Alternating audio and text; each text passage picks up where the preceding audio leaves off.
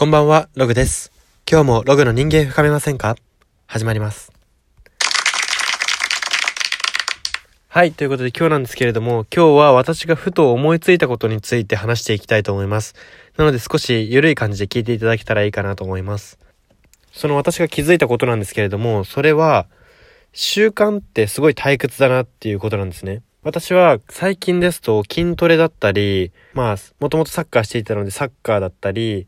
まあこう体を動かすことを中心に、あとはタイピングとか、こういろいろ自分の生活の中に習慣を組み込むっていう意識をして生活してたんですけれども、これ慣れてくると結構退屈だなっていうのを感じていて、そんな感じで習慣は退屈だなって思ってたんですね、今日。で、でも同時に習慣って自分の自信を作ってくれると思うんですね。揺るぎない自信を作ってくれるのはやっぱ習慣だと思うんですね。で、ここまでの話をまとめると、習慣イコール退屈。だけれども、習慣イコール自信。となると、退屈イコール自信っていう式ができるのかなっていうふうに今日ふと思ったんですよね。というのも、この退屈イコール自信っていうのは、退屈なことを積み重ねることっていうことですね。まあ、前に似たような内容を話したかもしれないんですけれども、こう派手さのあることとか大きなことをしようとしすぎないで、ちょっと退屈だなと感じるぐらいのことを積み重ねた方が、本当の自信っていうのはつくのかなっていうふうに今日ふと思ったんですね。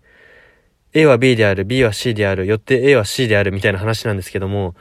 はい。そんな感じでなんか、退屈が自信を作るのかなって。なんか言葉的には矛盾なようですけれども、実は退屈が一番大事。退屈というか、ちょっと我慢の時期というか、これって意味あるのかなって少し感じてしまうようなこと、それを意味があるって信じ続けてやることが大事なのかなっていうのを今日ふと思いました。